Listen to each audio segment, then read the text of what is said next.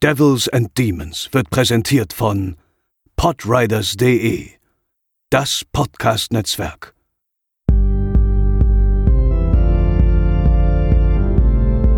They're coming to get you, Barbara. They're coming for you.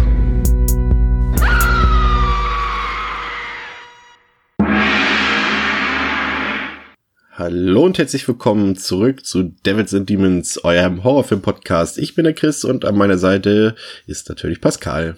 Hallo. Ja, unsere Urlaubspause ist vorbei und äh, deshalb haben wir uns gedacht, wagen wir uns nach längerer Zeit mal wieder auch in Hinsicht des Releases eines bestimmten Videospiels an einen Nicht-Horrorfilm ran, denn wir reden heute in Episode 88 über Paul W.S. Andersons Videospieladaption Mortal Kombat aus dem Jahre 1995.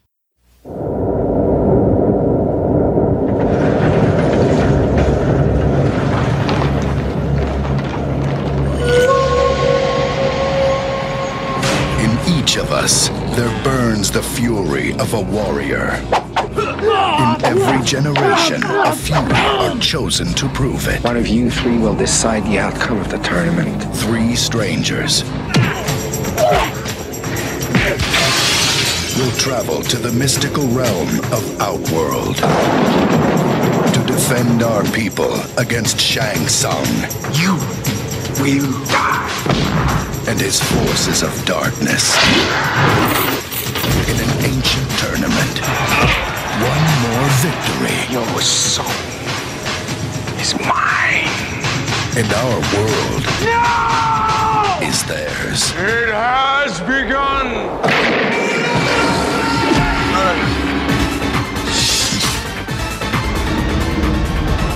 You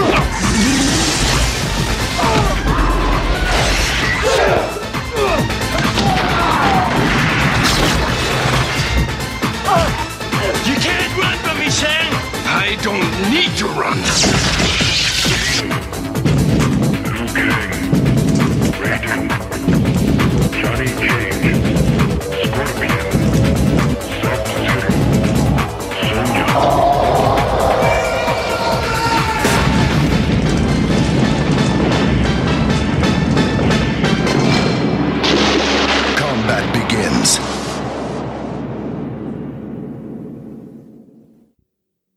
Ja, äh, Mortal Kombat, ähm, Pascal, ich weiß nicht, äh, wie deine äh, Videospielhistorie mit dieser Spielereihe aussieht. Rein ähm, Jugendfreigabe technisch dürfte sie nicht so umfangreich aussehen, wenn wir jetzt mal die, die äh, letzten Jahre außer Acht lassen. Ja, das hat aber dann tatsächlich nicht ähm, mich in meiner Jugend nicht davon abgehalten, es trotzdem zu spielen. Frechheit. Das war die, ähm, ich mein Gott, ich habe ja auch schon in dem ähm, Sammelpodcast über die äh, Spindel-Ära äh, berichtet. Darüber will und ich nichts hören. Ja, und, aber vielleicht war es auch so ähnlich mit der, meiner meiner PlayStation 1-Ära. Ähm, und entsprechend ist man dann da auch so an Spiele gekommen mit viel Blut und Mortal Kombat war eines von diesen. Und ja, ich fand's damals, ich war nie so richtig, also mh, nicht so super gehuckt, weil ich damals dann eher so für Tekken zu begeistern war. Aber irgendwie so das Franchise an sich und die Figuren und die Ästhetik, da lief dann ja auch viel im Fernsehen und halt der Film, den wir heute besprechen, fand ich schon immer cool. Aber das Spiel an sich hat mich nicht so gereizt. Und die neun Teile, ich habe den Zehner gespielt. Ja, ich bin ja tatsächlich ähm, ein riesengroßer Fighting Game Fan, also alles über Street Fighter, Dead or Alive, Tekken, irgendwelche japanischen äh, Spiele, deren Namen ich nicht aussprechen kann, Mortal Kombat und so weiter und so fort. Ähm, und deswegen ähm, feiere ich auch das neue Spiel total ab und äh, in dieser Hinsicht habe ich mir den Film nochmal angeguckt und dachte so, ach komm, das müssen wir jetzt einfach bringen im Podcast, weil der Film einfach so besprechenswert ist und äh, wir haben das ja auch vor ein paar Monaten schon mal gesagt, dass wir natürlich ab und zu auch mal äh, fremd gehen, was äh, Genre angeht. Und wir Ja. haben ja auch mit äh, Das Schweigen der Lämmer und äh, Verblendung auch schon ein paar Sachen bei gehabt, die da jetzt eh nicht so ganz reingepasst haben. Es ist natürlich jetzt kein, äh, ja, ein Zufall, dass äh, wir natürlich schon wieder über einen Paul W.S. Anderson Film reden. ähm, vermutlich ich sag's mal schon mal provokant an dieser Stelle, sein bester Film. Aber das sehen scheinbar äh, nicht alle Leute so, denn auf Letterboxd hat äh, Mortal Kombat der Film 2,5 von 5 Sternenpunkten, wie auch immer. Und auf IMDb 5,8 von 10. Das ist so alles so, ja, Durchschnitt, eben, Mhm. ja, perfekter Durchschnitt, könnte man meinen.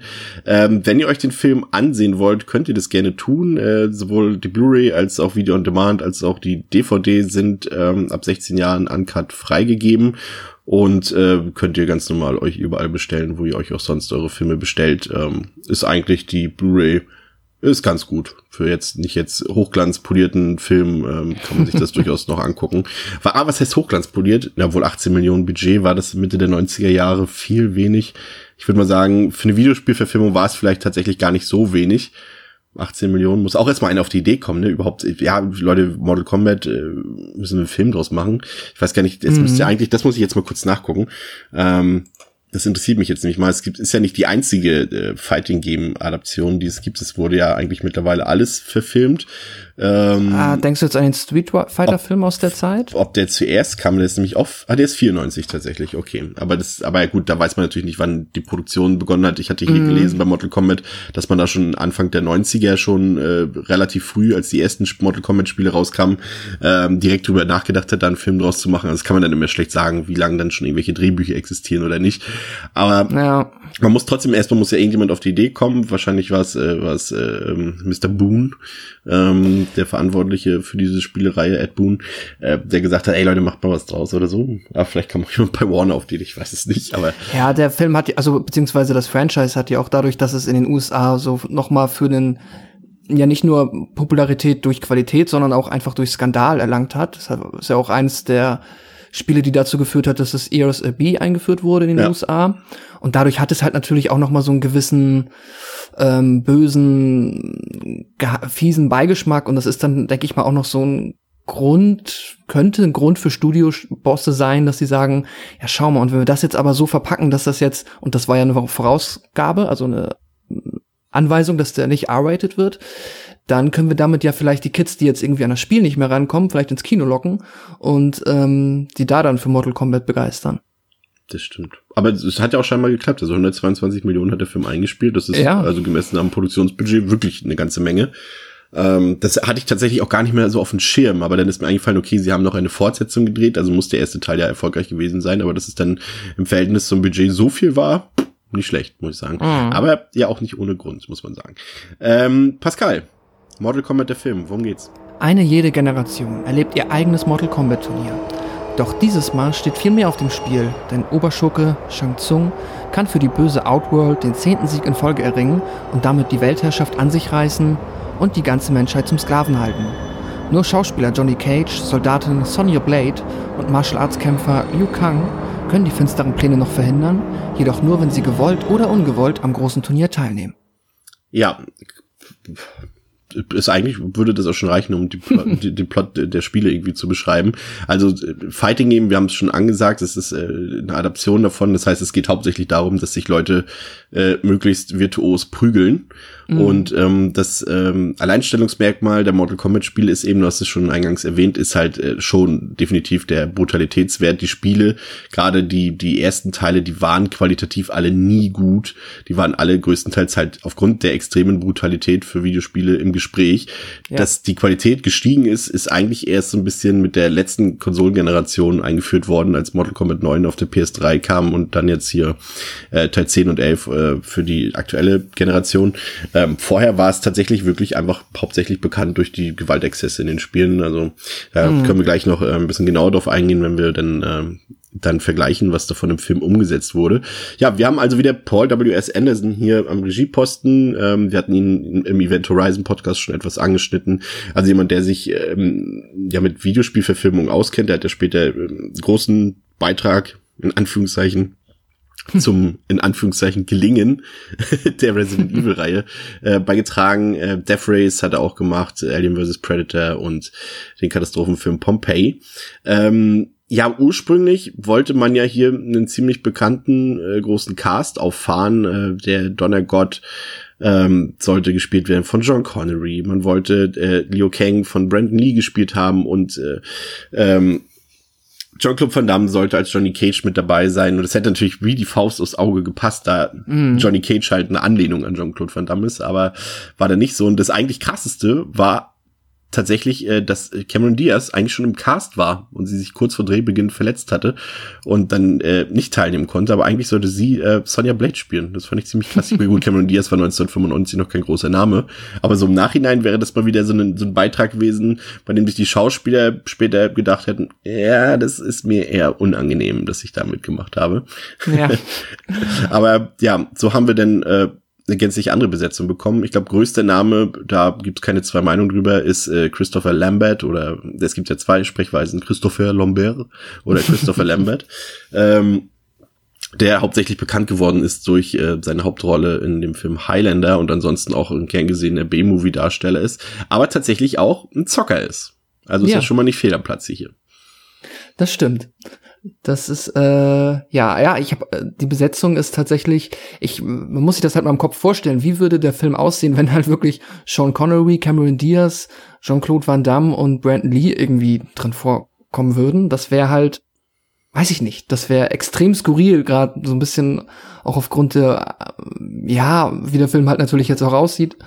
Ah, ich weiß nicht. Ich, ich finde die Vorstellung sehr, sehr ähm, amüsant. Aber ja, ich bin aber auch, ich finde jetzt eigentlich so, der Film und der Cast sind jetzt, passen eigentlich jetzt so, wie es ist, sehr gut zusammen. ich finde, man sieht den Schauspielern halt auch an, dass sie Spaß hatten dabei. Also gerade äh, äh, Christopher Lambert, ähm, ähm, dem sieht man das halt an. Ich hatte auch noch gelesen, dass er das ursprünglich das Budget nur dafür gereicht hat, um mit ihm Close-up-Aufnahmen zu machen, die dann auch ähm, in, in Hollywood gedreht werden sollten und gedreht wurden. Und er sollte dann gedoubelt werden ähm, in den Szenen, die in Thailand spielen und die halt so ein bisschen mehr ähm, nicht den Fokus auf sein Gesicht haben und er hat dann äh, gesagt, nee Leute, wenn schon, denn schon, dann richtig und hat dann ähm, auf eigene Kosten ähm, seine Teilnahme äh, ja ermöglicht für den Rest des Films. Also er hat die Flugtickets selber bezahlt und hat dann gerade quasi für lau die anderen Szenen gespielt und hat dann irgendwie auch noch die, die ganz, den ganzen Cast eingeladen zum Essen und sowas alles da. Also der hatte Bock drauf auf jeden Fall und das sieht man halt auch bei dem Film an. Ansonsten haben wir äh, Robin Shu, der ähm, den Liu Kang spielt und der hat es tatsächlich geschafft, auch im Street Fighter Film mitzuspielen, also in dem neueren, äh, der noch schlechter ist als der ältere und im Dead or Alive Film und ebenfalls äh, auch bei Anderson in Death Race, also der hat's äh, komplett durch und auch der ewige Fiesling äh, Kerry Hiroyuki Tagawa ähm, hat tatsächlich Fighting Game Adaptionserfahrung, hat in Tekken 1 und 2 mitgespielt im Film. Ah, das wäre ja auch noch mal was wert, aber die sind wirklich katastrophal. Ich weiß nicht, hast du die mal gesehen? Die Nee, die Tekken-Filme? Habe ich nicht gesehen. Das ist halt so, und deswegen liebe ich halt diesen Mortal Kombat Film, weil der ist halt, der lässt halt so vieles aus, ne? Der lässt quasi diese, so irgendwie Nebenplots groß, größtenteils weg, er hat keine Liebesgeschichte drin und er belässt es einfach bei diesem Turnier. Es geht um nichts Mhm. anderes, auch wenn keiner die Regeln des Turniers versteht. Also ich habe sie zumindest nicht verstanden, warum da wer gegen wen kämpft und äh, warum auch immer. Aber ähm, der hat das gemacht, aber im, die anderen Filme machen es eben nicht. Street Fighter, was hat der denn gemacht? Das hat mit Turnier überhaupt nichts zu tun. Das sind irgendwelche UN-Boote. Jean-Claude Van Damme arbeitet bei der UN oder was weiß ich, bei den Blauhelmen und, und irgendwelche bösen Verschwörungen mit äh, komischen Sachen, bei Tekken auch. Da ist es dann auch irgendwie, die fangen an zu kämpfen, es gibt zwei Kämpfe und dann äh, wird auf einmal ein Action-Thriller draus, wo nur noch geballert wird. So, war ich auch nicht verstanden. Dead or Alive genau dasselbe. Deswegen mag ich diesen Mortal Kombat-Film, weil er halt seinen Fokus wirklich auf diesem Turnier behält. Ne? Und das ist echt äh, äh, gelungen, ja. Ja, absolut. Das stimmt. Das ist tatsächlich, ähm, das ist halt wirklich für Videospielverfilmung und eigentlich sollte man sich wundern, warum es so selten ist. Ja. Aber es ist tatsächlich sehr selten, dass es mal eine Videospielverfilmung schafft. Ja, auch so eine dankbare Vorlage, weil ich meine, ein Kampfturnier ist jetzt ja gar nicht so unfassbar blöd für einen Blockbuster-Film. Ist eigentlich eine gute Idee. Und in den meisten Kampfspielen geht es um irgendeine Art und Form von Turnieren. Ja. Dass das nicht äh, öfter mal so ja, konkret umgesetzt wurde, eigentlich ein bisschen verwunderlich. Ich finde noch beim Cast, äh, sorry, ich weiß nicht, ob du gerade noch weitermachen wolltest, ähm, das ist mir eben auch jetzt erst, äh, Ich glaube, das, was ich sagen wollte, erzählst so. du jetzt den Hörern, also gerne.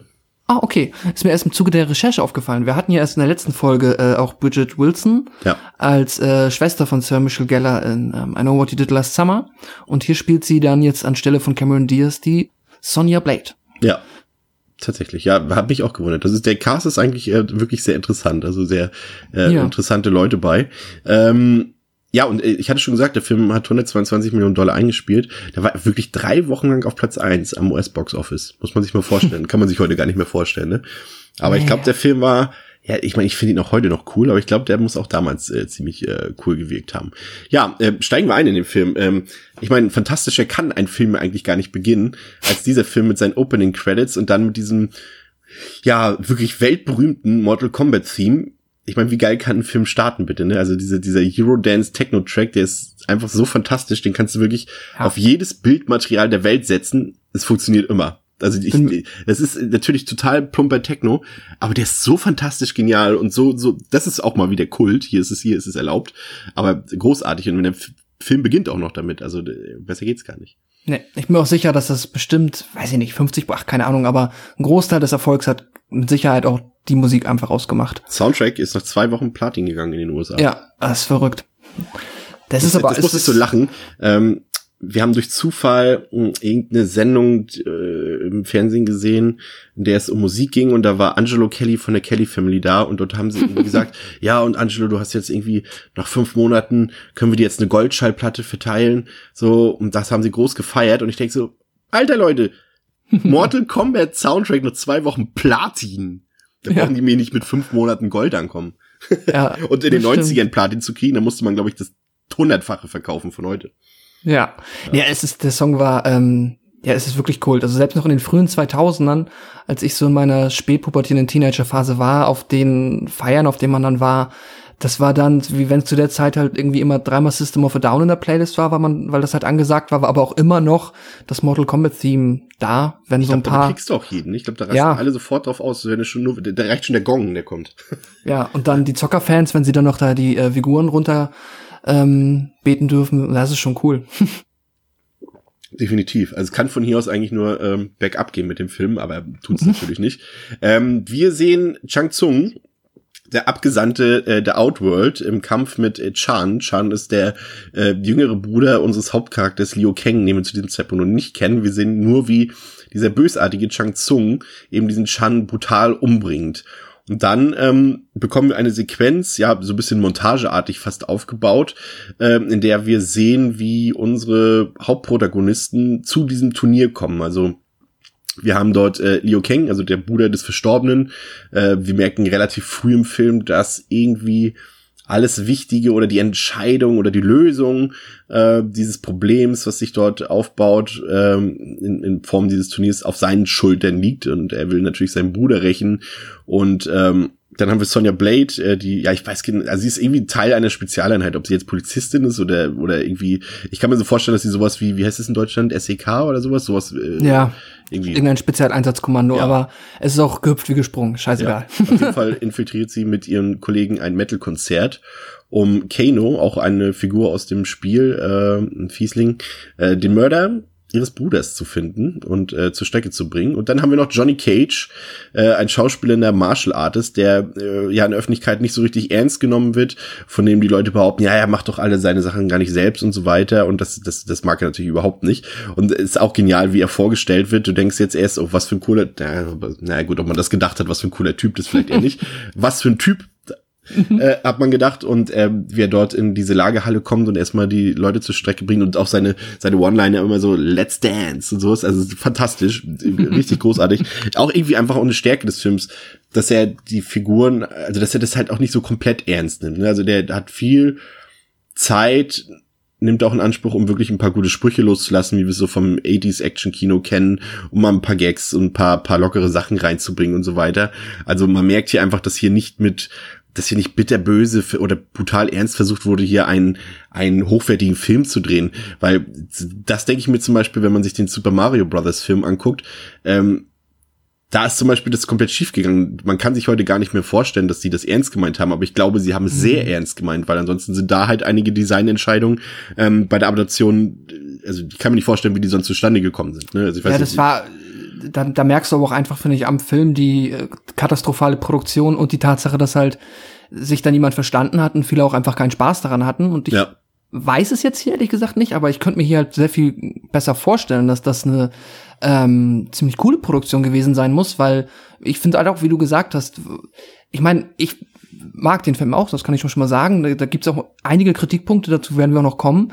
Aber ähm, was der Film halt, äh, womit sich der Film halt wenig Angriffsfläche verschafft, ist halt, finde ich, genau diese Tatsache, dass er genau diesen richtigen und das hat Paul W.S. Anderson meiner Meinung nach später nicht mehr so oft hinbekommen, genau den richtigen Punkt zwischen ernst, humorvoll und fast schon so ein bisschen, ja, wir wissen, das ist hier alles ein bisschen drüber, ein bisschen albern, aber wir haben doch auch irgendwie ein bisschen Bock drauf, oder? Und Ja. gen genau da, das schafft der Film wirklich sehr gut. Und dann kann man halt, kann ich zumindest, das kann ich schon mal sagen, einige Schwachstellen auch wesentlich ähm, besser halt irgendwie ja, ignorieren oder vergessen. Ja, komplett. Man sieht die irgendwie, man hat das Gefühl, wie gesagt, wir wissen es nicht genau, obwohl schon, wenn man so ein bisschen sich so ein bisschen reinliest in das Making of, ich habe auch, auch ein bisschen dazu mir was angeguckt, da sieht man schon, dass die Leute Bock drauf hatten. Und wenn die Leute Bock drauf haben, dann geht das automatisch auf den Zuschauer über, also in vielen Fällen. Und das ist hier definitiv der Fall. Ähm, ich fand es doch ganz witzig, äh, in dieser Sequenz mit Johnny Cage dort ähm, beim Filmdreh, ähm, dieses äh, Fake Steven Spielberg Cameo. Also eigentlich wollten sie wirklich Steven Spielberg dort als Regisseur dieses Films dort haben, also im Film, im Film. Ähm, und der konnte irgendwie nicht. Er hat, glaube ich, nicht mal unbedingt abgesagt, aber er konnte nicht. Ähm, Ja. und dann haben sie einfach jemanden hingesetzt und ihn so angezogen und so, so gestaltet, dass er aussieht wie Steven Spielberg. Und das fand ich eigentlich wirklich sehr witzig. Ja. Ähm, ja, begleitet werden unsere drei Protagonisten von Lord Raiden, der gespielt wird von Christopher Lambert, der hier den Gott des Donners spielt. Großartige Perücke, also wirklich, also, ah. das ist tatsächlich, also wenn du, wenn du, ich glaube, das ist so, wenn du sagst, ey Leute, wollen wir heute mal Mortal Kombat den Film gucken? Ey, Leute, Leute, der ist gut, gut. Nicht gleich erschrecken. Und dann beginnt der Film und du siehst ja Christopher Lambert mit diesen angeklebten, mit dieser angeklebten ja, Toupet, mit diesen weißen Haaren, mit diesen langen, die halt einfach, man sieht halt sofort, dass es nicht seine Haare sind und das ist immer ein schlechtes Ja. Zeichen. Und dann kann, kann man sich immer schon vorstellen, wie an die Leute, mit denen du den Film aufgespatzt hast, dann angucken in diesem Moment, beim ersten Ja. Auftritt von, Also da muss ich auch sagen, ich fand so in meiner Mortal Kombat Erfahrung, ich mochte immer die Figur des Raiden sehr. Also, Und ich fand sie immer sehr cool. Und ich finde jetzt den Raiden hier nicht sehr cool. Aber es ist halt irgendwie Christopher Lambert hat trotzdem so eine so ein Grundcharisma, das halt irgendwie Ja. ausstrahlt und den Blick und dann funktioniert das schon irgendwie. Ja, Aber ich habe mir One-Liner. ja, das stimmt. Aber ich habe mir halt immer Raiden noch ein bisschen, bisschen cooler, bisschen, äh, ja, nicht so äh, gut, gut großväterlich vorgestellt. Also, also du siehst halt, dass alle Leute vor ihm dort Ehrfurcht haben, also Ja. auch dann nachher auf der Insel, aber man weiß nicht so recht warum. Das will dem der Film nicht so ganz zeigen. Also klar, er kann so ein paar Blitze machen und sowas, aber jetzt so, dass die alle so viel Respekt und Ehrfurcht haben, das ist nicht im Film nicht ganz erkennbar begründet. Aber wie dem auch sei, das Turnier, um, äh, also das Mortal Kombat Turnier, findet auf einer großen Insel statt und soll dann halt zwischen der Outworld und dem Erdenreich sein. Die besten Kämpfer, äh, Best of Both Worlds quasi, sollen in einem Turnier ähm, gegeneinander antreten. Aber erstmal müssen sich unsere Contender hier auf dieser Insel äh, zurechtfinden und da ähm, gehen wir direkt mal wieder in einen großen Pluspunkt meines Erachtens hinein. Und zwar, das sind diese großartig handgemachten Kulissen. Also man sieht natürlich, dass es alles künstlich ist, gerade heute, und aus Pappmaché ist und aus irgendwelchen, aus Pappe oder Papier angefertigten Steinen und sowas. Aber die Kulissen sind großartig. Also ich finde, man sieht richtig, wie viel Mühe die sich da gegeben haben und wie viel Detailarbeit da drin steckt. Also ich fand das toll. Also die, also wirklich, da das hätten sie, sie verwenden ja ein bisschen CGI zum Beispiel, gerade auch am Anfang, gleich in der ersten Szene mit, mit, mit Chan und mit, mit, äh, Cheng Tsung, ähm, diese Wolken, die dann da halt per CGI eingefügt wurden, die eigentlich gar nicht zu dem echten Bild passen. Aber dann diese schöne Handarbeit hier bei diesen ganzen Settings und sowas fand ich richtig toll. Also muss ich ganz ehrlich sagen. Und das wird dann nachher bei ein paar Kämpfen noch ein bisschen, bisschen besser sogar noch. Aber muss ich sagen, hat mir gefallen. Also ich war da immersiv total drin trotzdem. Obwohl man Ja. sieht, natürlich sieht, dass alles künstlich ist. Aber man, ja, irgendwie hat's mir gefallen. Aber die Künstlichkeit mag ich an der Stelle Ja. auch. Ich finde auch das ähm, Schiff fand ich auch großartig.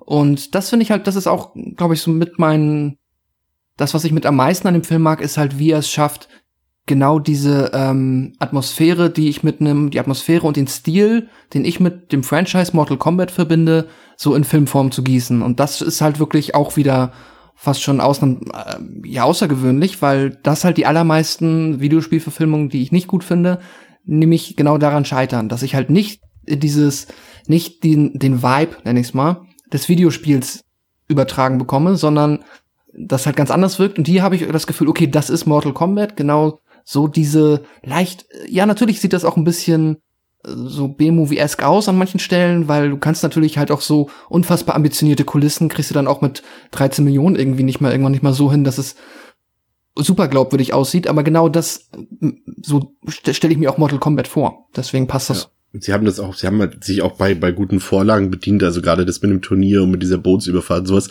das ist halt äh, eins zu eins aus Enter the Dragon mit Bruce Lee, äh, dem großen Bruce Lee-Film, entnommen, aber man, also es hätte schlechtere Vorbilder gegeben dafür, die sie sich hier angeschaut haben. Ähm, ja, auf der Insel lernen wir noch ein paar andere Figuren kennen, unter anderem die 10.000 Jahre alte Prinzessin Kitana, die ja hm. tatsächlich äh, meine Lieblingsfigur aus der Spielereihe ist, die hier etwas, ja, hm, fehlbesetzt ist, rein optisch zumindest, also Talisa Soto, ja, hat jetzt mit Prinzessin Kitana optisch nicht so viel zu tun. Sie haben jetzt auch nicht ihr echtes Kostüm gegeben dort. Aber zumindest für unsere Helden ist sie wichtig, weil sie äh, ihnen das eine oder andere Mal auf der Insel hilft. Ähm, mhm. Aber wir lernen dann, und das versucht der Film dann hier auch äh, darzustellen, dass es halt eben nicht einfach nur so ein, so ein Kampfturnier ist, wo einer gewinnt und einer verliert, sondern dass es hier richtig zur Sache geht. Äh, da gibt's ja dann abends beim Dinner dann diese, diesen, diesen Showcase ähm, als Sub-Zero, auch eine der berühmtesten Figuren dieses Franchises, ähm, gegen ein paar namenlose Leute kämpft und äh, den einen Typen direkt mal einfriert und umbringt. Und ähm, da sieht man, okay, ja, wer hier, wer hier K.O. geht, der wird im besten Falle getötet. Ja. Und da gehen natürlich die Sachen, das ist ein bisschen schade, weil ich mag die, die deutsche Synchro von Mortal Kombat ist eigentlich ziemlich gelungen, aber gerade bei den Punkten, aber das wussten die Leute damals wahrscheinlich im Synchrostudio einfach, im Tonstudio einfach nicht, äh, die Sachen, die halt auch so wichtig sind, die, die ganzen Sprüche aus dem Spielen, ja. wie hier äh, Flawless Victory oder äh, äh, Fatality und sowas, genau, die haben sie halt alle übersetzt mit Exitus oder was, was sagt er bei beim äh, Ching Tsung beim Flawless Victory? Ich, ich habe ihn jetzt auf Englisch geguckt, ich weiß es nicht. Ja, das war auch irgendwas ganz sowas so typisch deutsch gehölzern ist irgendwie. Mm. Aber aber so eine Sachen, aber sie sind halt im O-Ton drin und das ist halt super cool, dass sie das halt auch damit reinnehmen. Und und äh, das äh, fetzt auf jeden Fall. Aber wir sehen auf jeden Fall, hier geht es um Leben und Tod. Aber andererseits merken wir auch, äh, da können wir jetzt ja schon mal drauf eingehen, äh, es wird natürlich gleich noch ein bisschen offensichtlicher, wenn die richtigen Kämpfe losgehen. Aber das ist halt der Punkt, den du angesprochen hast. PG-13, ja, hm. Ja, das ist halt, da kommen halt natürlich dann jetzt, da kommt Videospiel-Franchise und Film nicht zusammen. Aber das ist ja einfach schon der Natur der Sache geschuldet. Ich meine, ich hatte das ja kurz am Anfang schon erwähnt Mortal Kombat war einerseits so aufregend für viele Menschen, weil es so brutal war. Andererseits hat das auch viel nach sich gezogen, was dem Franchise erstmal geschadet hat, weil es dann natürlich ein bisschen schwieriger war, ähm, da ranzukommen, gerade als Jugendlicher. Äh, deswegen musste aber halt natürlich auch der Film dann entsprechend, ja, das Thema mit ja, Samthandschuhen ist es jetzt auch nicht, aber vorsichtiger anfassen. Ich sag mal so, ich finde, der Film macht das Beste draus. Ja. Aber natürlich ist es halt, nenn mal, ich frag mal irgendjemanden auf der Straße, der oder jemanden, der Mortal Kombat gerne spielt, woran denkst du zuerst? Und dann denkt er, sagt er natürlich Blut, ähm, äh, Fatality Moves und etc. Und das bekommst du hier halt nicht. Nee, tatsächlich. Es gibt ein, zwei Szenen, die schon ein bisschen, äh, ja, was heißt derbe, aber die vielleicht dann eben eine FSK 16 in Deutschland rechtfertigen, die der Film hat. Aber mhm. es ist halt so, du merkst halt, ja, hier wäre doch eigentlich noch mehr gegangen, so, aber das macht der Film halt nicht. Und es ist natürlich irgendwie cool, dass der Film ähm, das eigentlich das wichtigste Merkmal des Spiels nicht adaptiert, aber trotzdem ein gelungener Film bei rausgekommen ist. Das ist eigentlich sehr interessant. Das stimmt. Weil die, eben die anderen Videospielverfilmungen sind eben genau an solchen, solchen Sachen gescheitert, ne? Ja, das stimmt. Ich musste aber bei der Sub-Zero-Szene äh, total lachen, weil äh, es ist halt, die kommen halt alle da zum Essen, sitzen dann irgendwie an diesen Tischen. Das ist auch alles, ach, wie so richtig so sehr, sehr. Ja, wie so äh, am, am Hofe des Königs wird hier ja, gespeist. genau. Und bevor irgendjemand irgendwie ein Bissen davon isst, sagt Chang Tsung, halt, holt seine komischen Leute rein, die schmeißen die Tische um und dann bringt Sub-Zero einen von den Dudes um und dann ist ja, und das war's jetzt auch. Ja, jetzt Schade geht man ins Bett, morgen gehen die Kämpfe los. Ja, ich stelle mir vor, dass irgendwo in der Ecke steht der Koch und weint. Ja, Oder es waren halt so, so japanische, diese, diese, diese Plastik-Essensgeschichten da. Ach so. Also er wollte ja, einfach verhindern, dass die Leute jetzt da wirklich reinbeißen. äh, ja, äh, wir lernen noch Goro kennen. Äh, Goro ist äh, ein überdimensional großes, ja, hm, CGI-Monster. Also, nö, ist kein CGI-Monster. Ist das ein Das ist kein CGI. Pascal. Das ist eine wunderschön handgemachte Aktion, die dahinter steckt. Also ich bin mir relativ sicher, also es ist ja. ein Misch aus Stop Motion, würde ich sagen, und da steckt jemand äh, in einer Puppe drin. Diese Stop-Motion macht's halt so seltsam. Ja, also aber es CGI gibt auch Sinn, weil definitiv nicht. nee, Reptile ist also dieses Reptile-Viech ist CGI, das sieht fürchterlich aus. Genau, und da siehst du halt den Unterschied. Der ist halt CGI. Ja, das das ist halt so wie der, was, wie ich es immer gerne sage, äh, 90er Jahre Iron Maiden Videos, äh, die dann Mhm. immer denken, ey cool, wir haben hier einen Computer jetzt und lass mal was mitmachen. Ähm, ja, aber nee, Goro ist, ich finde, der sieht großartig aus. Also äh, der, der erinnert mich halt eben Mhm. so ein bisschen an diese alten Harryhausen-Filme, diese, der, der, der Spezialmeister aus den 50ern und 60ern, der halt äh, diese ganzen für Sindbad und äh, Jason und die Argonauten und sowas alles diese, diese Spezialeffekte gemacht hat. Oh Gott, Mhm. ich, ich macht mal einfach Punkte. Ich weiß gar nicht, ob er Jason und die Argonauten gemacht hat, keine Ahnung. Aber ihr wisst, welche Filme ich meine, wo die Stop-Motion-Skelette zu sehen sind und äh, ge- irgendwelche Kämpfe oder irgendwelche Monster und sowas, diese frühen und sowas, das, äh, diese handgemachten, also einer der äh, Pioniere der Spezialeffekte. Ähm, und, und daran hat mich das so ein bisschen erinnert. Also es ist auf jeden Fall eine mächtige Gestalt mit vier Armen, wenn ich mich nicht ganz irre. Mhm. Und ähm, super stark, super groß und halt eben auch der letzte Gewinner des Turniers.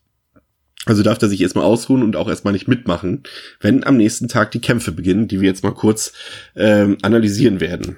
Ähm, der erste Kampf des Turniers, äh, den bestreitet Liu Kang gegen einen Kämpfer, der mit der Spielreihe nichts zu tun hat. Ich weiß jetzt nicht, ob das irgendwie so ein Reggae Boy oder sowas war.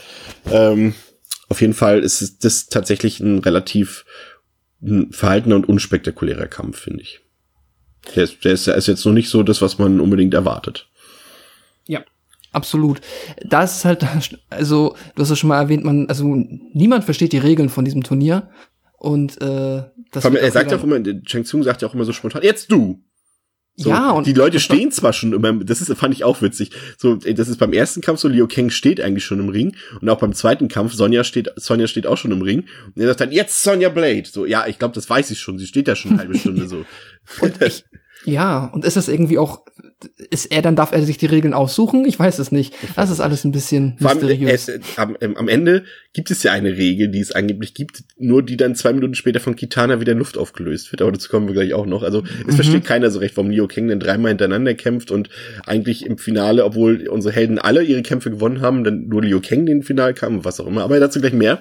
Äh, der zweite Kampf, äh, den auf Sonja Blade dann gegen ihren Erzfeind Kano äh, bestreiten. Kano, ich habe es auf Twitter schon äh, äh, gezeigt, äh, ähm, sieht tatsächlich hier aus, einfach wie der Cyborg-Wendler mit seinem äh, mit seinem Vollbart und und und seinen Haaren und sowas. Äh, ist jetzt auch kein krasser Kampf. Man merkt halt, dass äh, beide Schauspieler ja keine ausgebildeten Martial Artists sind. Also Mhm. sie- äh, die Schauspielerin von Sonja Blade, ähm, äh, Bridget Wilson, hat äh, darauf bestanden, dass sie ihre äh, Kampfszenen alle selber dreht. Und das sieht man halt auch. Das wirkt schon sehr ungelenk und nicht so ganz virtuos. Und Trevor Goddard, der den äh, Keno spielt, ist jetzt auch eher, sag ich mal, einer, der mit seinen Muskeln, aber nicht mit seiner Technik dort äh, ins Spiel kommt. Auch ganz witzig übrigens, dass der ähm, Kano ja eigentlich äh, ein, ein ja, japanisch-amerikanischer Kämpfer ist äh, und äh, Godard mit australischem Akzent spricht in dem Film. Und deshalb äh, hat man dann bei den bei den Spieleentwicklern gesagt, ja okay, der Film ist schon sehr populär, dann müssen wir das im Spiel auch ändern und sie haben ihn dann zum Australier gemacht. Aber eigentlich ist Godard Brite und hat dort mit einem Fake-Akzent gesprochen. Ich fand das sehr witzig.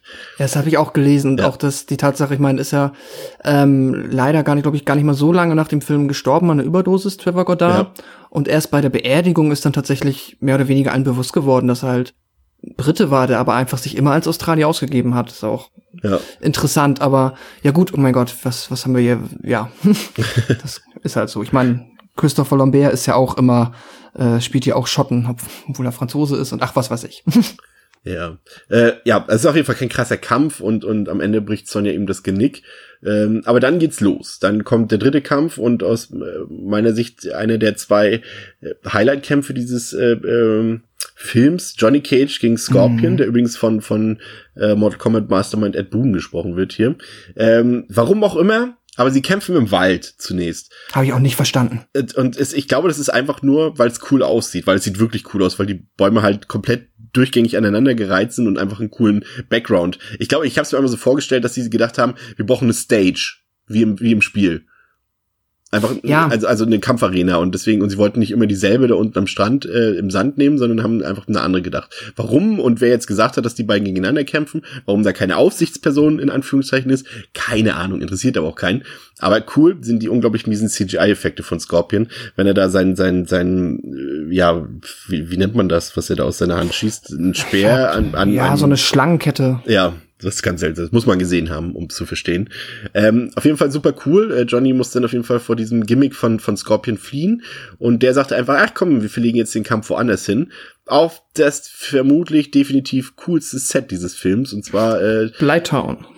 Genau, ich- ja, ich habe es jetzt den gigantischen Piratenschiffsfriedhof genannt, aber ja. Ist auch richtiger, ja. Ja, und äh, richtig cooles Set, das sieht richtig gut aus, also ist sehr aufwendig gemacht, also es sieht halt wirklich so aus, als wären da mehrere äh, äh, Kriegsschiffe aus, keine Ahnung, aus der Piratenzeit irgendwie da ähm, gestrandet und und und ähm, Johnny und und Scorpion kämpfen dort gegeneinander und da geht's dann noch mal ein bisschen mehr zur Sache. Der Kampf ist auch deutlich länger als die anderen Kämpfe und das ist dann vielleicht das, was am ehesten noch ähm, ja zu dieser Mortal Kombat Brutalität gehört. Also ähm, Johnny halbiert auch den Schädel von Scorpion und diese explodiert dann auch und es gibt quasi auch einen richtigen Fatality sozusagen. Äh, Also der explodiert und am Ende fliegt dann äh, die Autogrammkarte von Johnny Cage unterschrieben aus aus Scorpion raus, warum auch immer.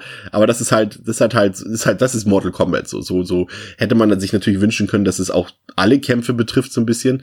Aber ähm, ja, ging halt nicht. Und hier der, der Darsteller von Scorpion, das war halt auch ein echter Martial Artist und das sieht man dann halt auch, dass die Kämpfe Ja. da mit Beteiligung von echten Kämpfern natürlich schon deutlich höher waren. Und natürlich der fantastische Song von äh, Fear Factory, der da im Hintergrund läuft. Ähm, ich finde, es ist für mich eigentlich meine Lieblingssequenz. Das finde find ich richtig toll. Kann ich da kurz auf die Produktionsgeschichte Ja. einmal Bezug nehmen? Weil das ist ganz interessant, habe ich auch erst im Nachhinein erfahren. Ähm, das ist nämlich halt einer von zwei Kämpfen, auf den anderen kommen wir noch, wo ich jetzt auch sagen würde, das sind die qualitativ hochwertigsten. Und ähm, das lässt sich wohl der Produktionsgeschichte nach danach erklären, dass das sind halt, also dieser Kampf wurde ähm, in, erst in einem Nachdreh noch zusätzlich hinzugefügt. Nicht komplett, aber die Erweiterung, alles, was in dieser Piratenwelt stattfindet. Ja. Es gab nämlich sogar noch einen frühen Trailer, da war der Kampf vorher schon zu Ende.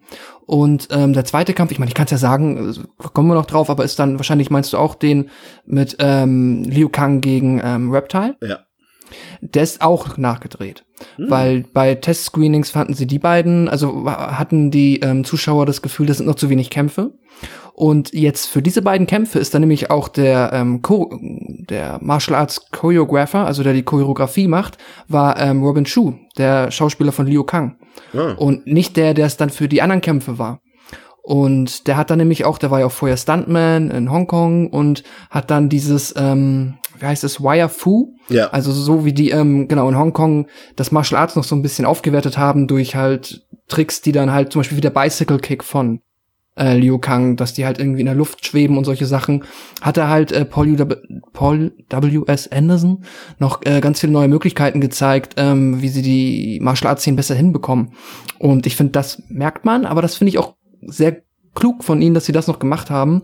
Und dadurch bekommt er durch diese beiden Kampfsequenzen echt noch mal ein ganz schönes Plus. Ja, ich ganz ehrlich, wenn die beiden äh, rausfallen würden, wäre es dann doch eine ne Schippe enttäuschender, der Film. Ja, Weil dann werden die Kämpfe nämlich, das sind nämlich halt die beiden herausstehenden Kämpfe, die halt wirklich, äh, wirklich was mit Martial Arts zu tun haben. Ne? Also da muss ich sagen, äh, ja, wirklich gut. Ähm, und dann hättest du nämlich eben wieder sonst nur diese Kämpfe drin, die jetzt zum Beispiel danach folgen, Liu Kang gegen Kitana, die eigentlich die ganze Zeit nur rumquatschen und, und relativ zahm kämpfen. Der Kampf hat nicht mal einen Gewinner, ähm, was natürlich auch wieder Fragen aufwirft zu diesem mysteriösen Turniermodus, der irgendwie keinerlei Sinn Ja, und Aber dann werden, halt, dann werden halt diese Kämpfe so drin, ne? Und, und, und das stimmt, die sind halt längst nicht im Ansatz so spektakulär. Ähm, dann kämpft Liu Kang gegen Sub-Zero. Äh, da gibt es ein paar richtig crappy CGI-Effekte, wie Sub-Zero da so eine Eisblase um sich herum bildet. Und Liu Kang dann äh, denkt sich, äh, ja, Kitana hat mir doch gesagt, hier, äh, das Element, das Leben. Äh, es ist also für mich der, Entschuldigung, das ist der Augenrollmoment des Films für mich immer, Ja. weil der ist auch so geschnitten, dass Liu Kang kämpft gegen Kitana und dann flüstert sie ihm, bei deinem nächsten Kampf benutzt das Element, das Leben schafft. Dann, ich glaube, zwei Minuten später kämpft Ja. Liu Kang gegen Sub-Zero und dann, okay, der wird das wohl machen, dann kommt sie in den Raum und er guckt sie an und hat nochmal im Kopf nochmal die Stimme von ihr, das Element, das Leben schafft. Und jeder versteht jetzt Wasser.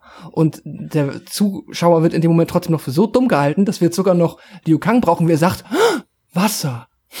Fantastisch auch, dass, dass Kitana scheinbar äh, im Gegensatz zu allen anderen Leuten den Turniermodus versteht, weil sie muss ja scheinbar schon gewusst haben, dass Liu Kang in 10 Sekunden gegen Sub-Zero kämpfen wird. Ja, ich weiß es nicht. Sie ist auch die. Dabei Tochter treffen sie sich doch eher Tsung, ne? zufällig da in dieser Arena. So wirkt die Szene. Du. Also da, da hat der Film an Logik nicht viel zu bieten. Auf jeden Fall Das Fatality so- mittels Wassereimer. Ja, ich meine, so ein Wassereimer ist jetzt auch nicht der Gegenstand, den ich da jetzt unbedingt in so einer komischen Krypta oder Höhle oder was es erwartet Steht hätte. da einfach da, der ist Wassereimer. So. Ich habe in einer Inhaltsangabe gelesen, es ist mir nicht aufgefallen, aber angeblich wurde da von Waden platziert. Aber hat man das gesehen? Nein. Ich, Ich glaube, es ist eher so, äh, äh, das ist äh, so Game of Thrones like einfach ein Starbucks-Becher. Haben sie hier einfach die Putzfrauen oder die Putzmänner haben dort äh, einfach den, den, den Wischbecher, äh, Becher sag ich schon, Wischeimer vergessen. das kann gut sein. Ja. Äh, jetzt möchte dann Prinz Goro ins Turnier einsteigen und fegt erstmal in einer äh, kleinen Montage ganz viele harmlose Gegner weg, ehe er dann gegen Johnny Cage antreten muss. Ähm, ja, Oh, ich muss, ach, sorry, ich unterbreche dich schon wieder, aber Gerne. ich möchte möchte noch einmal auf den Kampf, er kämpft ja vor gegen den, ähm, wie heißt der, Art? ach so, Art, Ähm, ja. Ach so, ja. genau. Der erste Kampf von Prinz Goro stimmt, ja. Ja, der ist auch noch ganz amüsant. Ich meine, einmal, ich finde auch der Soundtrack ist da wieder ganz gut. Ja. Ich wollte noch einmal erwähnt haben, dass, ähm, ah, wie heißt der, George S. Clinton ist hier für die Original Tracks zuständig. Und bei dem Kampf tatsächlich hört man auch, äh, ist auch noch Buckethead, der ist bestimmt auch einigen äh, Horrorfans ein Begriff. Ganz begnadeter Gitarrist hat hier auch bei ja, dem Song noch mal ein bisschen beigesteuert. Ähm, und was sehr lustig ist, ich habe den Film jetzt das erste Mal äh, Original geguckt und habe dabei aber, weil ich das sonst vom Audio teilweise, manchmal ist es schwer im Original noch den Dialog immer zu verstehen, wenn der die Umgebungslautstärke sehr laut ist im Ja. Film. Deswegen habe ich immer Untertitel drin. Und es gibt ja eine großartige Untertitelung von Sonja Blade, als sie halt, ähm, die stehen halt alle und beobachten den Kampf von Art gegen Goro und ähm, er verliert halt offensichtlich und dann gibt's ihm diesen super spezifischen Tipp und sagt, use your kicks. Ja, Das ist ja, halt, ja, ja, ja. Es ist halt so, ja, das wird helfen. Das ist so großartig. Das Geile ist, er kriegt halt auch richtig das, Gesicht zer zerkloppt von, von, von er ähm, sieht halt gar keine Sonne. Goro und sie, sie, aber am Anfang des Kampfes, obwohl er da schon eigentlich nur einsteckt und nichts wirklich austeilt, ja, das machst du gut, Art, das machst du gut, Art. Und du als Zuschauer weißt schon, okay, der Typ stirbt in zehn Sekunden. So, Ja. Sagt ihm doch lieber, lauf weg oder beam dich weg oder sowas, aber vorher ihn nicht, oder nicht nur an. Ja. Ah, Äh. Johnny Cage macht es dann besser. Das ist so, ein- so, ein- so ein Schwachpunkt des Films, finde ich. Es sind eigentlich gerade in den Spielen Leute wie Scorpion oder Sub-Zero oder auch Goro, das sind halt richtig fiese Gestalten und so auch so Leute, von denen man denkt, wenn ich gegen die jetzt im Spiel kämpfen muss, oh, das wird schwierig. Aber sie lassen sie relativ leicht verpuffen im Film, so als wären es halt, ja, namenlose Leute, ne? So gerade Goro halt hier direkt wird dann von Johnny Cage durch ein paar Tricks und einen schönen Eiertritt. Ähm, Ja, quasi- eigentlich ist er nur vor ihm weggelaufen und hat ihm Hinterhalt gestellt. Also ich finde Ja. den Kampf auch nicht cool. Ich finde auch, äh, Goro, Goro wird da auch echt äh, unwürdig aus dem Film entfernt. Ja, genau, das ist, das ist es nämlich. Außer die Sonnenbrille hat fünf Dollar gekostet, du Arsch. ja, das stimmt. Ja, also das, der, der Film geht ein bisschen komisch mit seinen äh, Antagonisten so ein bisschen um. Ja. Also das, das ist ein bisschen, bisschen schade, da gerade auch für, glaube ich, so für richtig knallharte Fans, die jetzt da sagen, oh krass, also jetzt Sub-Zero und Scorpion Goro sowas rauszuwerfen aus dem Film. Hm. Ich meine, Sub-Zero und Scorpion kämpfen ja auch nie eigentlich in den Spielen Seite an Seite, oder? Sind noch immer Erzfeinde. Ja, oder? ja, genau. Das, das erklärt ja irgendwie äh, Cheng Tsung am Anfang, dass er durch seine, äh, was hat er gesagt, durch seine Versklavung der Leute dort äh, die beiden äh, auf seiner Seite hat, obwohl sie eigentlich nie miteinander kämpfen würden oder zusammen auf einer Seite kämpfen würden, ja. Na gut. Ja, ähm, ja äh, dadurch, dass äh, Johnny Cage ähm, Goro herausfordern durfte, hat äh, Cheng Tsang einfach mal die Regel aufgestellt, dass er einen beliebigen Kämpfer seiner Wahl an einem anderen Ort seiner Wahl herausfordern kann. Und äh, das tut er damit Sonja Blade und nimmt sie einfach mit in die Einöde von Outworld. Und äh, eine Regel laut Lord Raiden ist, sie muss sich der Herausforderung stellen. Halten wir das mal im Hinterkopf.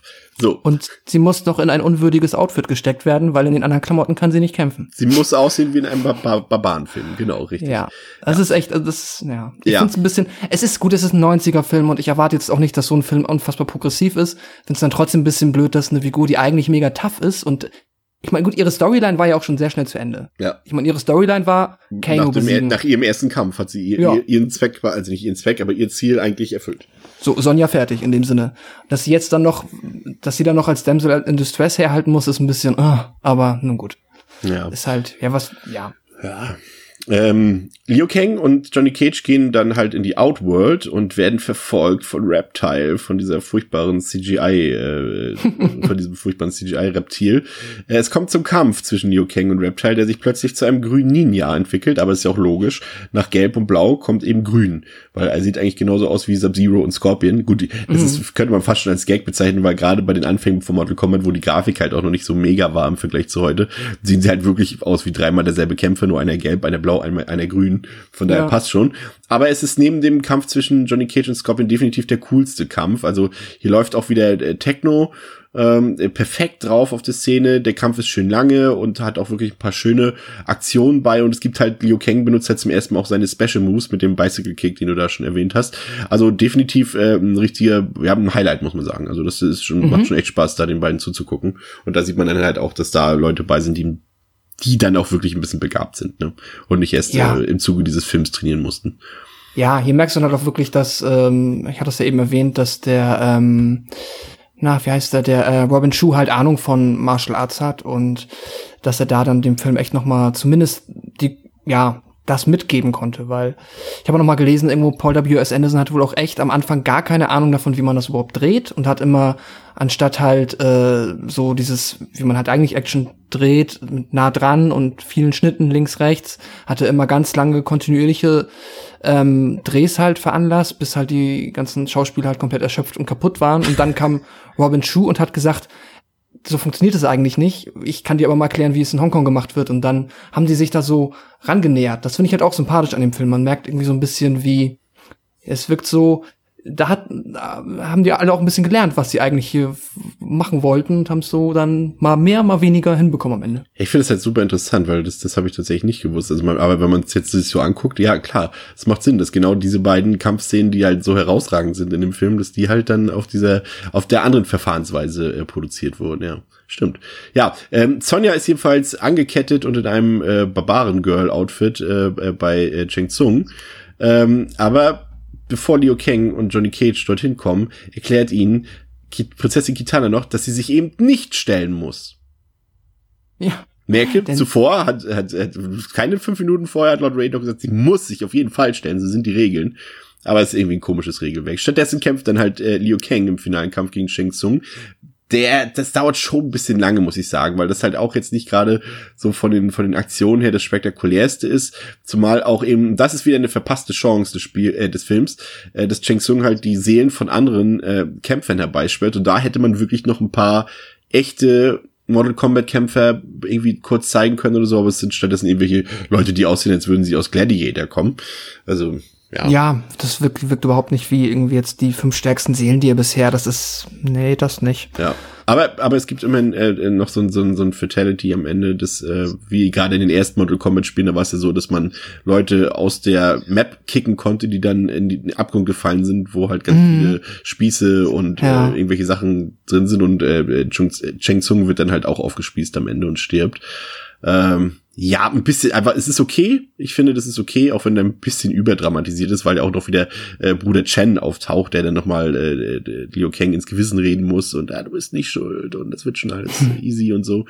Äh, ja, ein bisschen überdramatisiert und ein bisschen lang, aber es ist okay, das Ende. Es ist okay. Ja, ist vielleicht, ich weiß gar nicht, ist es Nicht der Höhepunkt des Films, äh, aber es ist okay. Es hätte schon ein schlimmerer Showdown sein können. Das stimmt. Ich, da finde ich auch, beim Kampf und nicht muss sagen- mit, mit Pistolen oder sowas. ja. Ich fand zwischenzeitlich, Liu Kang hat auch manchmal so seine Arschlochmomente, aber jetzt am Ende hat er dann auch nochmal das Ruder für mich wieder so rumgerissen, dass ich dann sage, okay, cool, bist ja doch eigentlich ein ziemlich cooler Typ. Ja, also am Anfang ist er immer so, ich weiß nicht, es gibt auch so, so seltsame Humorszenen, die ich immer so ein bisschen, dann schmeißt er den Koffer von, äh, von Johnny Cage am Anfang ins Wasser und niemand hilft auch Johnny Cage, wenn er seine ganzen Koffer den Berg hochträgt. Das Ja, das, manchmal halt, ist so, halt, ist halt ein bisschen Slapstick-Humor. Ne? ja, ja, genau. Also es ist nicht jetzt muss man nicht so ernst nehmen, aber ja. Aber am Ende doch. Ich finde das, das Ende ist in Ordnung. Ich hier, äh, ich meine, man kann jetzt über die dieses komische Pseudo-Regelwerk, das der Chang Tsung da versucht durchzusetzen, ja sagen, was man will, aber ähm, der Tagawa als Chang Tsung ist halt auch nicht schlecht und wahrscheinlich der, auch. Der hat auch richtig Bock drauf gehabt, das hast du total gesehen. Ja. Er spielt ja immer gerne Fieslinge, aber das macht er, da geht er richtig drin auf. Sie haben ihn ja jetzt ähm, ähm, er taucht ja auf jetzt im, als, als DSC-Charakter im, im Ah. Mortal Kombat 11 und ähm, tatsächlich haben sie den Schauspieler nochmal gewonnen dafür. Also er wird das, das quasi sein Gesicht bekommen vom Schauspieler. Ach cool. Und das ist schon ganz cool, ja. Ja, ganz am Ende des Films ist dann halt alles gut und äh, Party auf der Erde. Ähm, aber dann taucht plötzlich der eigentliche Mortal Kombat Bösewicht Shao Kahn auf. Nicht äh, zu verwechseln mit dem Bollywood-Schauspieler Shah Rukh Khan. ähm, und äh, leitet äh, quasi den Hinweis auf Teil 2 ein. Ähm, alles völlig random, aber ich muss sagen, was mir da gefallen hat, ist auch nochmal die Musik, die da läuft von Orbital, die auch so Hausmusik und, und so Ambient Techno gemacht haben in den 90ern. Ähm, auch ein richtig schönes Musikstück, was da, äh, was da drüber läuft. Und ähm, ja, das ist das Ende des Films.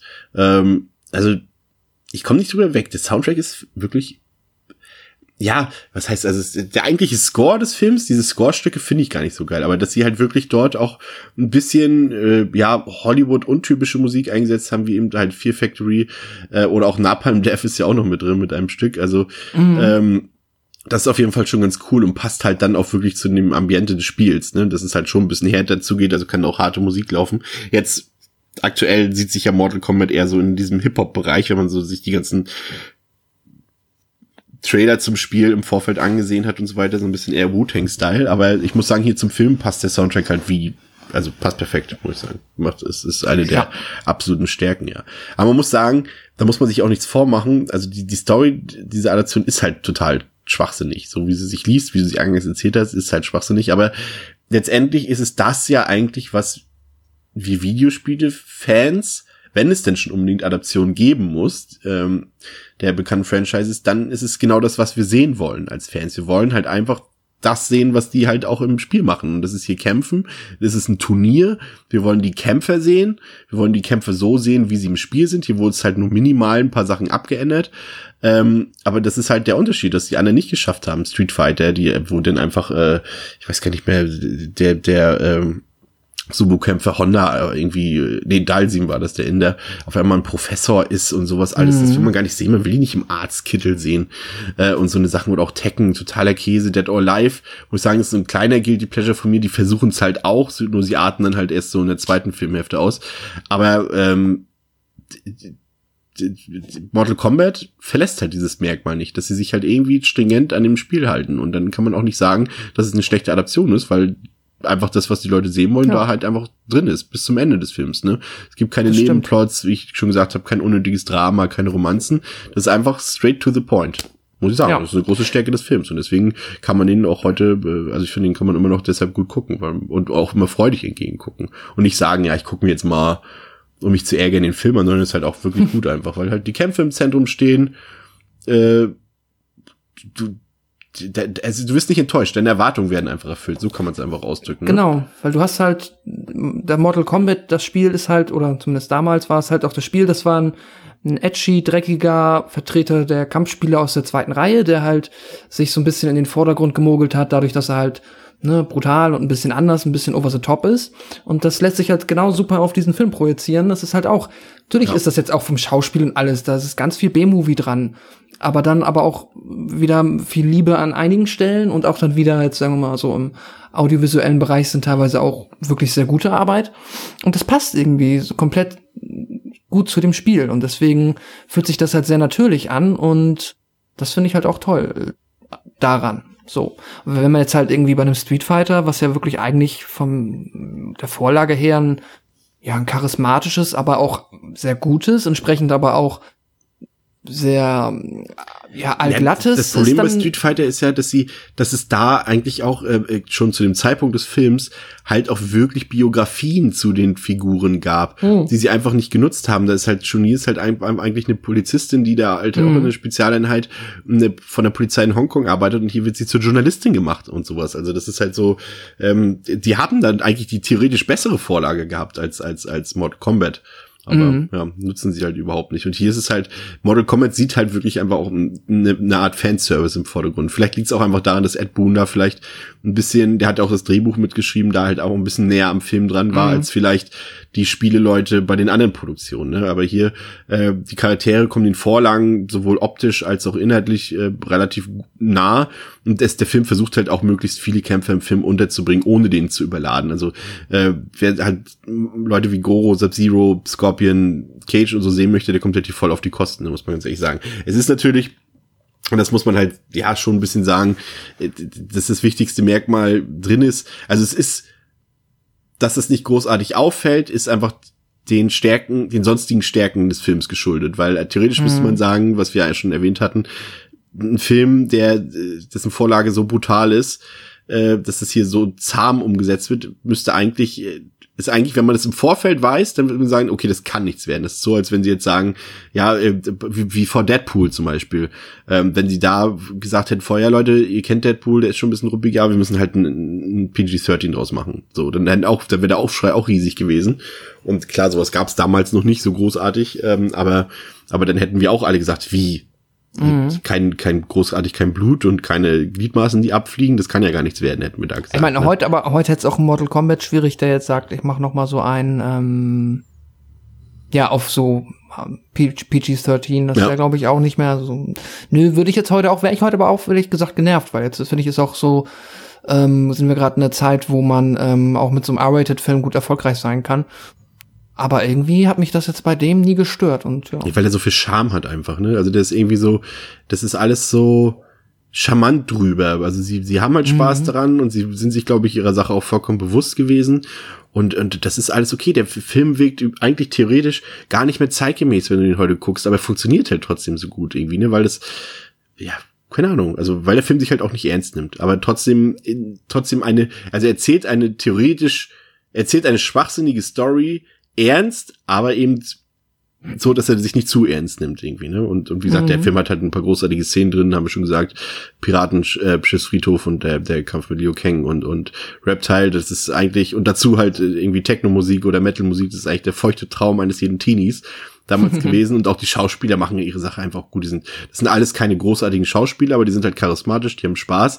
Also wie gesagt, ich würde es halt schon gerne mal sehen, wie der Film mit, mit Van Damme, Diaz und, und Brandon Lee oder so ausgesehen hätte. Aber aber so, so ist das schon gut. Also kann man nichts gegen sagen. Ähm, ja, also ich muss sagen, gehört wirklich zu den ganz, ganz wenigen sehenswerten Videospielverfilmungen. Vielleicht ist es bis zu, ich habe jetzt Detective Pikachu kommt jetzt erst ähm, am Wochenende. Ist ja auch theoretisch keine reine Videospielverfilmung, wenn man so will. Ne? Das ist ja, hm. oder doch? Streng genommen ist zuerst war das Videospiel da, ja. Von, nee, ich meine jetzt von Detective Pikachu, gibt's dazu ein Spiel, also direkt ein Spiel, was so heißt? Ach so, Ah ja, es gibt ein Spiel auf dem DS, ja. Ach so, okay. Das heißt, also ist es eine richtige Adaption, ja? Das weiß ich jetzt nicht. Ich dachte, du meinst jetzt, also, weil für mich ist halt Pokémon ist für mich ursprünglich ein Videospiel-Franchise, deswegen ist jeder Film für mich irgendwie eine Videospielverfilmung, aber. Nee, ich meine jetzt direkt, das ist jetzt quasi, wenn sie jetzt mhm. einen Pokémon Snap-Film gemacht hätten, dann wüsste ich, so. ja, ja, es gibt ein Pokémon Snap-Spiel, okay, aber gibt es ein Detective Pikachu-Spiel? Nein. Da, doch, das Spiel gibt es. Ich weiß aber nicht, ob die Story so. gleich ist. Ah, okay. So, das, okay. Ich, es gibt ein Spiel, das heißt Detective Pikachu und das Pikachu Detektiv. Jetzt weiß ich nicht, wie viel Freiheiten sich okay. der Film da nimmt, aber mein Gott. Okay, aber jetzt sagen wir, bis dahin würde ich sagen, zusammen mit dem, mit dem ersten Silent Hill Film ist das schon so mit das äh, gelungenste, was man sich da angucken kann. Man muss sich natürlich eben auf eine gehörige Portion Trash und 90er Magie einlassen, aber dann wird man auf jeden Fall richtig Spaß haben äh, mit, mit, äh, mit dem Kultfilm und ja, leider konnte die desaströse Fortsetzung da nicht ganz mit dem Niveau mithalten. Ähm, aber erst noch unsere, unsere Bewertung. Also ich würde dem ersten Teil dreieinhalb Sterne geben aber sehr, sehr gute dreieinhalb Sterne. Also für mich ist es ein Film, also ich habe ihn jetzt auch im Laufe der Podcast-Vorbereitung zweimal innerhalb von sieben Tagen gesehen und ich muss sagen, das ist einer dieser Filme, zu denen ich halt auch so Sachen wie Bloodspot oder so zuziehe, die könnte ich theoretisch jeden Tag gucken, würde mich nicht langweilen. Mhm. Ja, nee, verstehe ich. Ich glaube auch, das ist halt ein Film, der wird auch nicht von wenigen nochmal so in diese Kategorie Guilty Pleasure gepackt, weil, na gut, es ist ja ganz offensichtlich, das ist halt äh, auf vielen Ebenen jetzt keine unfassbar hochwertige äh, Produktion, sondern es ist halt dieses, ähm, diese charmante Umsetzung eines sehr ähm, edgy Videospiels, die mir halt auch sehr gut gefällt, die mich sehr gut unterhält und die trotz aller ihrer Schwächen, die natürlich da sind, so, ich mein Gott, Reptile sieht halt scheiße aus. Das willst, das sieht halt echt richtig, richtig schlecht aus. So richtig schlecht. Aber das ist dann irgendwie nicht so schlimm, weil dadurch, dass der Film halt damals irgendwie es hinbekommen hat, sich genauso auf dem richtigen Level nicht ernst zu nehmen, kann ich das alles, äh, finde ich das vollkommen in Ordnung. Und ich würde ihn jetzt auch nicht als Trashfilm bezeichnen, auf keinen Fall. Ähm, auch nicht als ernsthaften Martial Arts Film. Es ist halt einfach so ein schönes Es ist, ich würde fast Stück. sogar, an manchen Stellen erinnert er mich fast wie ein Abenteuerfilm. Auch so durch die Kulissen und Settings. Ja, ja, das stimmt auch. Das hat da, ja, auf jeden Fall durch die Settings. Da, ähm, da schwingt eine ganze Menge äh, Abenteuerfilm, ein bisschen Goonies schwingt das schon mit. Ähm, ja, ach, ich weiß nicht. Ich finde, ich würde dir schon, also ich stimme dir zu. Ich finde auch, es ist eine von den Videospielverfilmungen, die ähm, die ich äh, ja ohne Probleme Leuten empfehlen würde. Ich bin mir sicher, nicht jeder mag den Film. Ich kann es auch irgendwo nachvollziehen. Das ist natürlich halt nicht jedermanns Geschmack. Das mag auch nicht jeder Mensch. Also klar, wenn du das Spiel nie gespielt hast oder, oder überhaupt generell so Fighting Games nicht, dann findest du den blöd. Weil wenn, Ja. dann denkst du so, okay, wow, die kloppen sich ja halt nur. Aber wenn, wenn irgendjemand das auch nur irgendwann mal für 20 Sekunden gespielt hat, glaube ich schon, dass er seinen Spaß hat damit. Ja, ja, das stimmt. Ach nee, ähm, ich gebe dem Film auch dreieinhalb Sterne und ähm, ja, Ja. Und dann gab's die Fortsetzung, Mortal Kombat Annihilation. Ähm, Ja. Ich muss sagen, ich habe den schon seit fünf Jahren nicht mehr gesehen. Ich weiß nur, dass die Besetzung äh, in den Teilen, in denen sie, in, in denen sie ausgetauscht wurde, furchtbar ist. Obwohl sie ja jetzt äh, da auch, also äh, da spielt ja James Remar mit, das ist jetzt ja auch kein Unbekannter, der hier den, den äh, ähm, Raiden. Raiden spielt.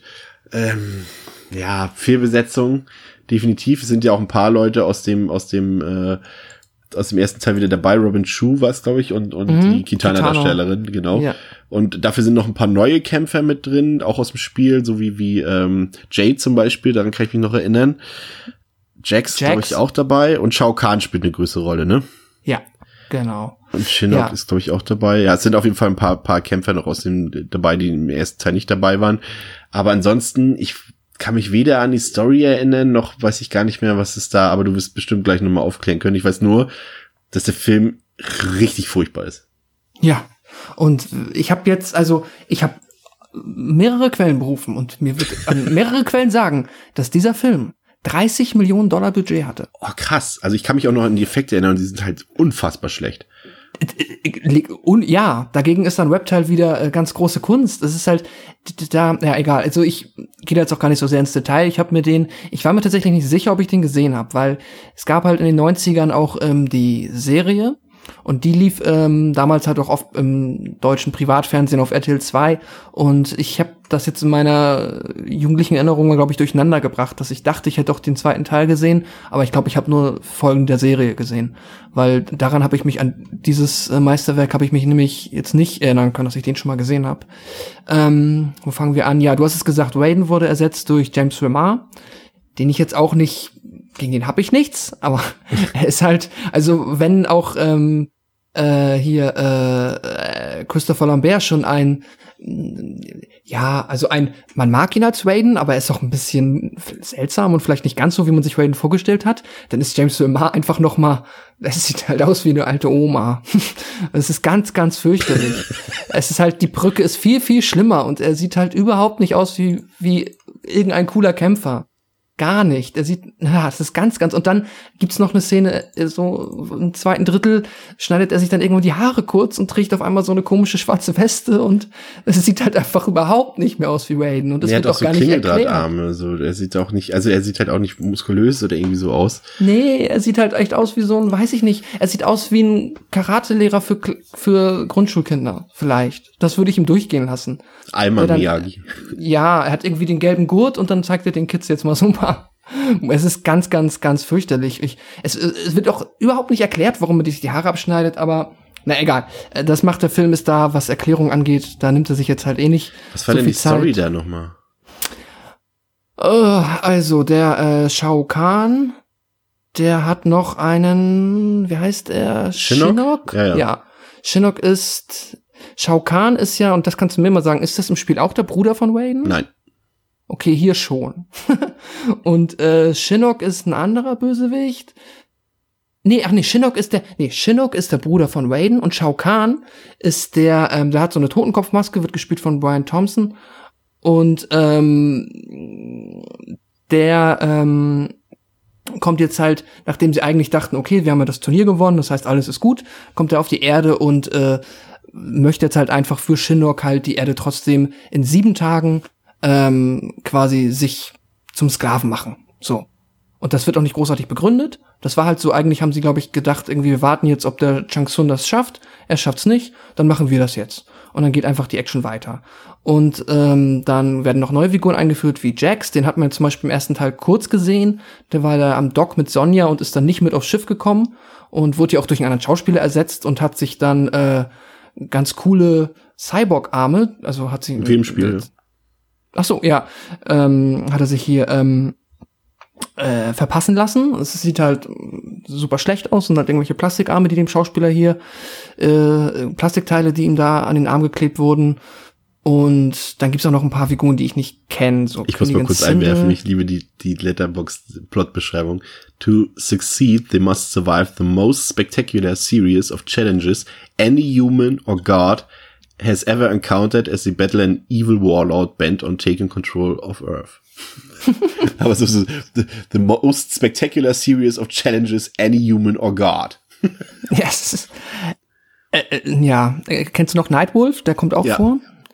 Der ist, ähm, hat auch so eine sehr, ja, das ist auch sehr, also da weiß ich, hatte man auch das Gefühl, okay, haben sie jetzt überlegt, wie, wie können wir amerikanische Ureinwohner am meisten innerhalb einer Figur beleidigen, äh, dass es so wirkt, irgendwie die Darstellung von Nightwolf in dem Film. Ja, also ich kann jetzt die Story auch nicht mehr so komplett runterbeten, weil die ist auch sehr verwirrend. Es wird auch sehr viel nicht erklärt. Manchmal springt auch einfach nur dann Raiden ins Bild in einer Rolle und sagt, ich habe jetzt die Haare kurz, hoch.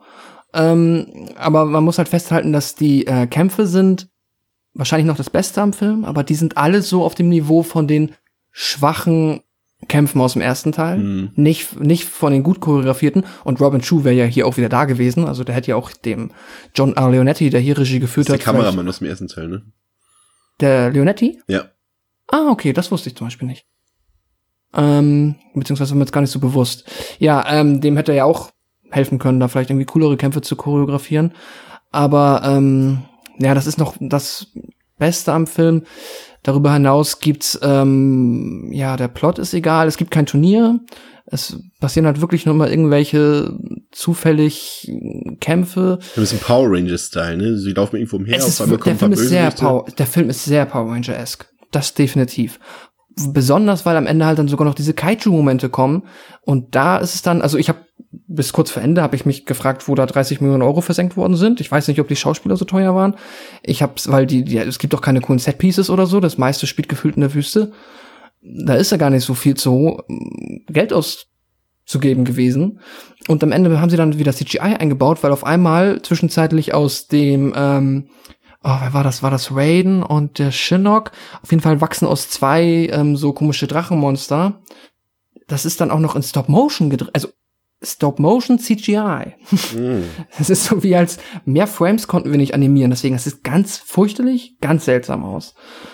Ja und ähm, dann am Ende gibt's dann noch mal einen Kampf zwischen. Ja, am Ende wird ja wird dann festgestellt, dass Raiden der Bruder von äh, Shao Kahn ist oder Shinnok und dann gibt's noch einen Kampf und die Guten gewinnen. Oh, ich habe dann auch ja am Ende nur noch bin ich so halb eingeschlafen beim Schluss.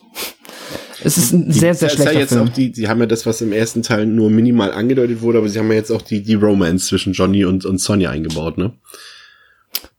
Ähm, nee, Johnny ist oh, das habe ich gar nicht erwähnt. Johnny stirbt sofort am Anfang. Johnny Ja, aber nein, nein, aber es wird, sie, sie, sie will ihn ja rächen dann, weil, weil sie auf einmal ja Johnny ganz toll fand. Was, was, Ja. was irgendwie so, so, so, was man einfach als gegeben hinnehmen muss, als Motivation für Sonja.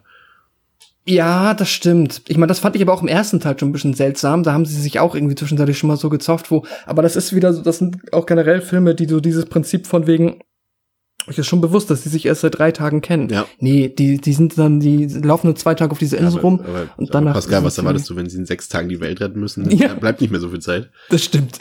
Also die sind dann halt alle direkt beste Freunde und sind alle ganz verliebt.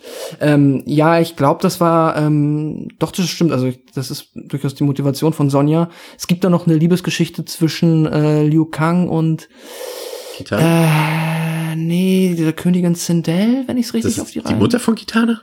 Stimmt, ja. Oder war es Shiva? Nee, Zindel, ja. Shiva kommt auch drin vor, aber ich verwechsel die. Nee, nee, Zindel, die mit, mit der grauen Strähne, ne? Die so ein bisschen aussieht wie hier der 101 Dalmatiner hier.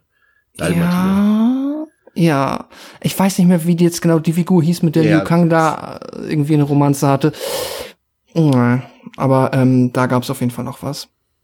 Naja. Ja, also zum also ich ja, kann den Film jetzt nicht wirklich gut rezitieren. Es ist halt, du guckst halt da wirklich so einem sehr ähm, lustigen Unfall zu und ich verstehe halt nicht, wo da das Geld geblieben ist. Ich weiß auch nicht. Wirkt fast so ein bisschen wie, ähm, ja, okay, jetzt wir schmeißen mal irgendwie 25 Millionen Euro in den Van, fahren den weg und dann drehen wir mal für 5 Millionen hier irgendwas ab, was wir dann im Studio verkaufen. Keine Ahnung, was da passiert ist. Ich glaube, der war dann am Ende auch nicht sehr erfolgreich. Ich habe da jetzt kein Boxoffice recherchiert, aber ähm, ja, danach gab es das, erstmal. das, das war, du also er hat, also eigentlich will er doch was von Kitana noch, Liu Kang, aber er hat diese, diese, diese, diese Szene mit mit äh, äh, Jade, wie sie da in diese auf diesem Drogentrip da mit Nightwolf mit ihm rummacht oder sowas, aber mit, Ja. mit Sindel ist ja die Mutter von Kitana, das, die kann es nicht gewesen sein. Ich, ich, ich bringe auch wahrscheinlich die Namen durcheinander, aber Ja. ähm, auch irgendeine, die nicht, irgendeine, die nicht Kitana ist, das weiß ich, weil die kenne ich ja. Naja. Ähm, aber ja, irgendwas mit diesem Trauma hat das zu tun. Ist egal. Ähm, ich, der, dem Film, ich, ich glaube, ich habe jetzt einen Stern auf Letterbox gegeben. Er ist sehr schlecht. ähm, Aber ich glaube, Dominik, der Hörer kennen ihn ja, ein Gast, der ja auch schon ein paar Mal hier bei uns zu Gast war, mag ihn sehr. Ähm, ich mag ja auch Trash-Filme. Ich, wenn ich den jetzt vielleicht mit ein paar Leuten oder so und dann noch ein paar Bierchen sehe, kann man dem bestimmt auch irgendwie einiges Lustiges abgewinnen. Er hat sehr lustige Kostüme teilweise. Ähm, vielleicht als Trash-Film ein Geheimtipp für äh, ja Freunde dessen. es ist ja, glaube ich, auch nicht, also er ist ja super schlecht, aber er ist aber auch wieder so, dass man sagen kann, ja, ich gucke mir den jetzt nochmal an, so. Das ist keine der, der super schlechten Filme, wo du sagst, den gucke ich mir einmal und nie wieder an. Das ist ein Film, wo du sagst, den Unfall gucke ich mir nochmal an. Ja, also äh, ist schon an sehr vielen Stellen sehr unfreiwillig komisch und das kann natürlich anderen auch unterhalten. Ich war jetzt gerade nicht in der Trash-Film-Laune, deswegen war ich einfach nur schockiert. Aber ähm, ich gucke mir auch noch viel schlechtere Filme freiwillig an und ähm, habe dann sehr viel Spaß dabei. Ich sehe jetzt hier gerade äh, tatsächlich äh, Box Office 51 Millionen, was ja, also jetzt Ja, aber das ist natürlich aber auch nur ein Drittel im Vergleich zum, zum, ja, und du hast ja gesagt, was hatte der für ein Budget? 30 Millionen? Also Ja, auch wiederum ja. das Doppelte. Also er hat ein Drittel eingespielt mit dem doppelten Budget. ja. Es gibt ja noch, ähm, es gab noch mal so eine so eine Webserie, die ganz nett war, tatsächlich auch gar nicht so schlecht besetzt, weil die konnte man sich, ich glaube, die kann man sich nicht mehr auf YouTube anschauen.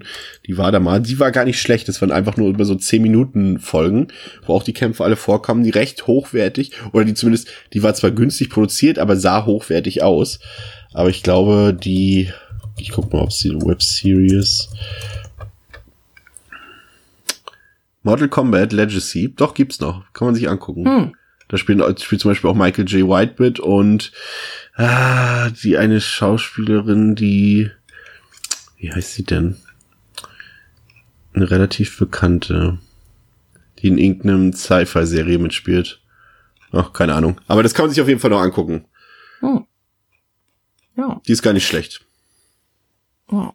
Ich meine, vielleicht abschließend, äh, wäre es nicht auch eigentlich mal wieder jetzt an der Zeit, vielleicht ne, wo er auch gerade die Spiele ja auch, äh, aber sind nicht auch gerade die Spiele jetzt mit, ich habe jetzt den Elfer nicht gespielt, die hat, der hat doch, der ist doch selber so ähm, filmisch in dem Story Mode, oder? Mit sehr, sehr, sehr langen Zwischensequenzen und Ja, aber ich glaube einfach, so eine Filme würden heute nicht mehr, also klar, vielleicht auf äh, DTV-Niveau, aber ich glaube, dafür würde Ed Boon seine, ja, mittlerweile doch auch generell auch, auch qualitativ sehr anerkannte Serie, äh, Spieleserie nicht mehr hergeben. Das glaube ich einfach nicht. Dass die da jetzt so einen Kack machen wie mit, mit den Tekken-Filmen zum Beispiel, das glaube ich einfach nicht. Dafür ist Ah, er sich okay. zu schade, sowas nochmal zu machen.